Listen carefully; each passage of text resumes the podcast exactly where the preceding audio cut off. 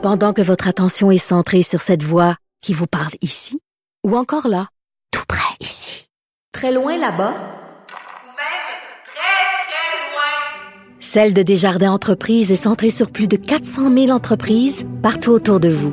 Depuis plus de 120 ans, nos équipes dédiées accompagnent les entrepreneurs d'ici à chaque étape pour qu'ils puissent rester centrés sur ce qui compte, la croissance de leur entreprise. Parce qu'en immobilier, pour être à son affaire, suivez les conseils de nos experts. Via Capital, les courtiers immobiliers qu'on aime référer. Bonne écoute.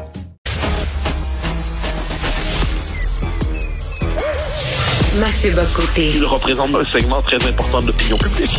Richard Martineau. Tu vis sur quelle planète? La rencontre. Je regarde ça et là, je me dis, mais c'est de la comédie. C'est hallucinant. La rencontre. Bocoté, Martineau. Alors, Mathieu vit peut-être à Paris encore pour quelques mois, mais ça demeure un Québécois dans l'âme parce que ce matin, il veut pas nous parler du rassemblement d'Éric Zemmour euh, qui fait jaser toute la France. Il veut parler d'un sujet très québécois, c'est-à-dire le congrès du PQ. Bonjour, Mathieu. Bonjour. Écoute, je viens de discuter avec Denise Bombardier, qui elle dit le, le, le PQ, ça va nulle part, c'est mort, ça va drette dans le mur, c'est une longue agonie.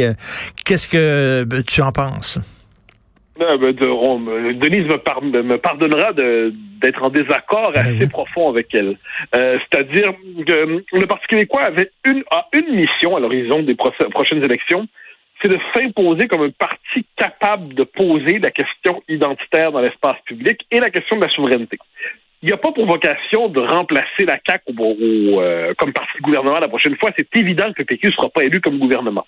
Mais si le Parti québécois est capable de rejoindre les nationalistes qui étaient traditionnellement péquistes, mais qui sont passés à la CAQ parce que bon, se disaient que le PQ allait nulle part, mais qui aujourd'hui constatent que le bilan nationaliste de la CAQ est assez maigre. hein. C'est fondamentalement, qu'est-ce que c'est le bilan nationaliste de la CAQ? C'est la loi 21, OK.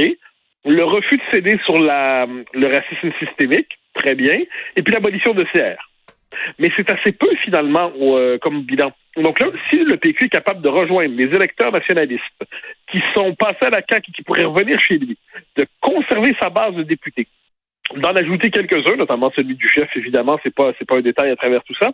Eh bien, le Parti québécois va jouer un rôle essentiel, c'est de rappeler à la CAQ que sur la question du nationalisme, si elle n'est pas bonne, si elle n'est pas à la hauteur, elle est concurrencée par un parti qui, lui, parle de manière décomplexée de l'identité, de la langue française, du sujet, français, de la question de l'immigration, qui ose aller plus loin que la CAQ qui, en ces matières, est de plus en plus paralysée par son aile fédéraliste.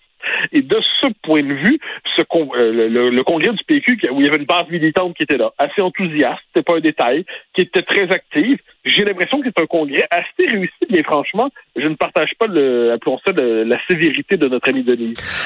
La mission de Paul Saint-Pierre Plamondon, c'est de maintenir le parti en vie, de, s'assurer qu'il ne meurt pas. c'est assurer que PQ ne disparaisse pas. Donc, pour ça, il a besoin de conserver ses sièges globalement dans le bas du fleuve, puis ses quelques vedettes, euh, donc Sylvain Gaudreau, euh, Véronique Yvon, il peut en perdre un dans tout ça, puis il doit conserver l'essentiel, donc Bérubé, et ainsi de suite. Ensuite, il doit donc assurer une base de députation, essayer d'en gagner quelques-uns, dont le sien, puis à partir de là, eh bien, ça fait quand la question nationale va revenir dans les prochaines années, quand la crise va partir autour de la loi 21, parce que ça va arriver, c'est inscrit dans la nature du régime, eh qu'est-ce qu'on voit à ce moment? Eh bien, le- il va falloir un parti qui soit capable de porter clairement la question de l'indépendance dans le débat public pour rappeler que ben, qu'est-ce qu'on fait une fois que le Canada nous a dit non sur la loi 21? Qu'est-ce qu'on imagine le débat linguistique cet automne s'il n'y avait pas eu le PQ pour dire que avec le Royal Victoria, la CAC faisait un scandale. Avec la nouvelle pseudo-loi 101, la CAC n'allait pas du tout assez loin. Donc, il faut un parti pour être capable de rappeler, je dirais, à l'ordre un parti, la, la CAC, qui a tendance à s'endormir assez, euh, je dirais, exagérément, puis est paralysé par son aile venue du Parti libéral. Donc ça, pour moi, là-dessus, si c'est qu'on pense les choses comme ça, là, on prétend pas que le PQ aux prochaines élections va remporter les élections, mais si on a défini ça de manière raisonnable comme objectif, ben c'est franchement, c'est, c'est pas sans intérêt. Comme c'est sur le fond des choses, est-ce que le Québec peut se passer d'un parti qui porte de manière active l'idée d'indépendance dans l'espace public?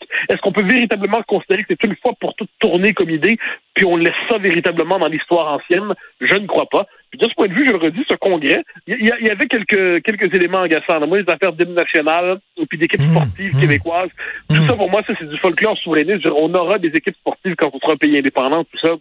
Mais au-delà des éléments du folklore souverainiste qui revient en boucle pour qui connaissent partie là, sur le fond des choses, je trouve que c'est une opération réussie. oui, et la fameuse discussion sur est-ce qu'on va avoir une armée une fois qu'on sera un pays, ça c'est vraiment s'enfarger dans les fleurs du tapis.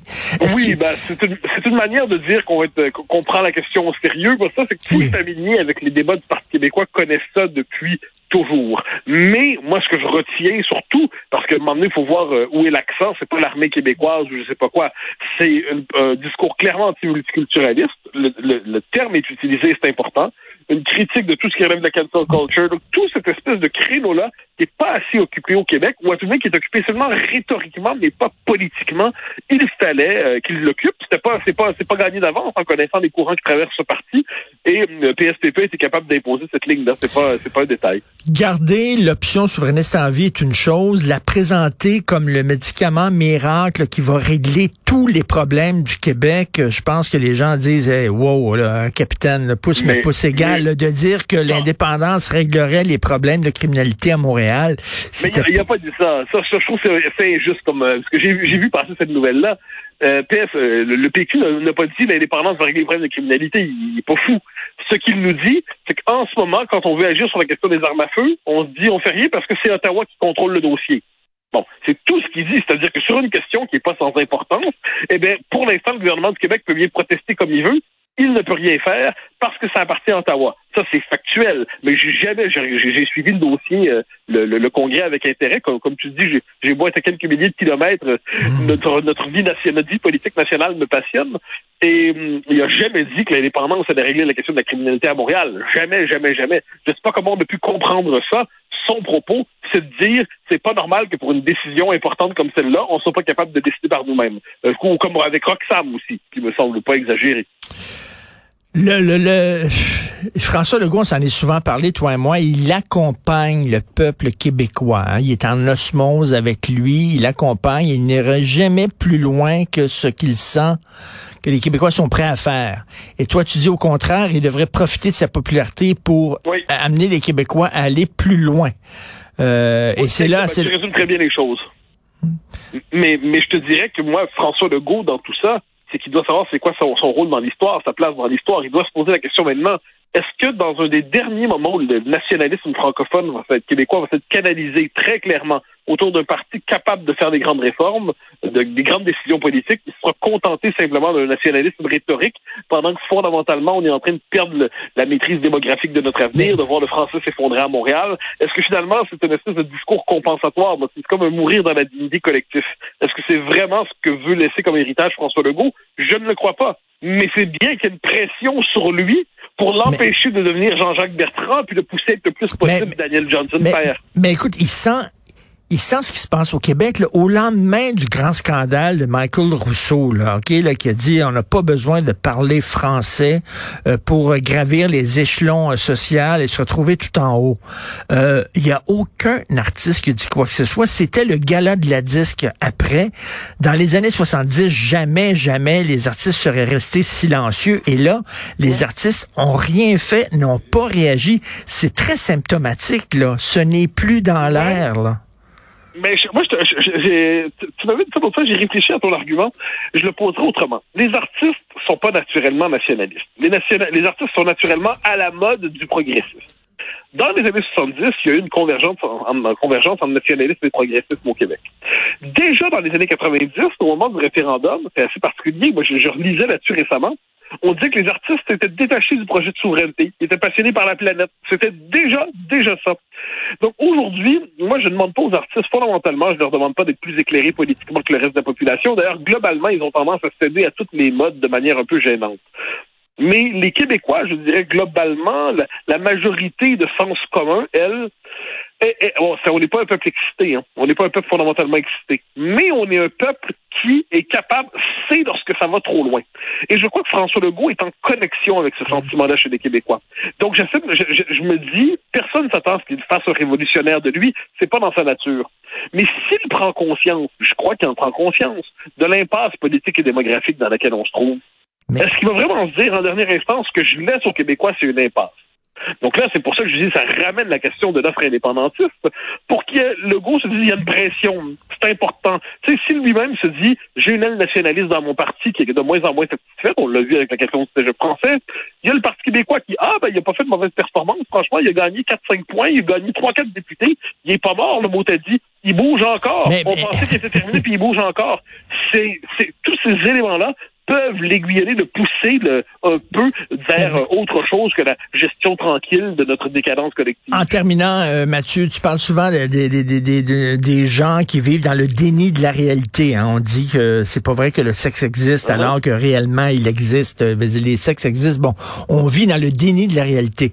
Mais est-ce que tu vis, toi, dans le déni de la d'une certaine réalité, c'est-à-dire que ben la souveraineté n'a pas le vent dans les voiles chez les jeunes, entre autres. C'est, il faut le voir à un moment donné. Il faut avoir... La réalité, t'as pas à me convaincre de ça. J'en suis convaincu qu'elle n'a pas le vent dans les voiles. Tu as bien noté que j'ai pas dit que l'objectif du PQ, c'est de faire l'indépendance en quatre ans. Hein. Hmm. J'ai dit que l'objectif, c'est de pas mourir. Si, tu considères que c'est particulièrement enthousiasmant comme objectif, donc je, je, je, je, vois les choses telles qu'elles sont. Mais je dis que juste l'idée risque de revenir quand il y aura crise constitutionnelle. Ça, c'est tout ce que je dis. Mhm. Puis quand il y aura prise de conscience à cause de la crise constitutionnelle puis l'effondrement linguistique à Montréal.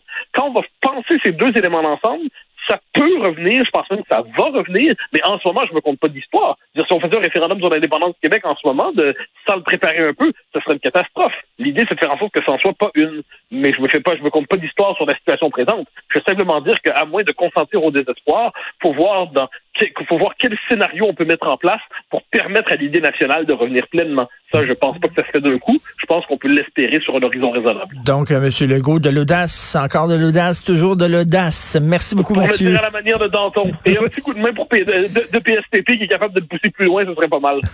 Salut à demain, Mathieu. ben.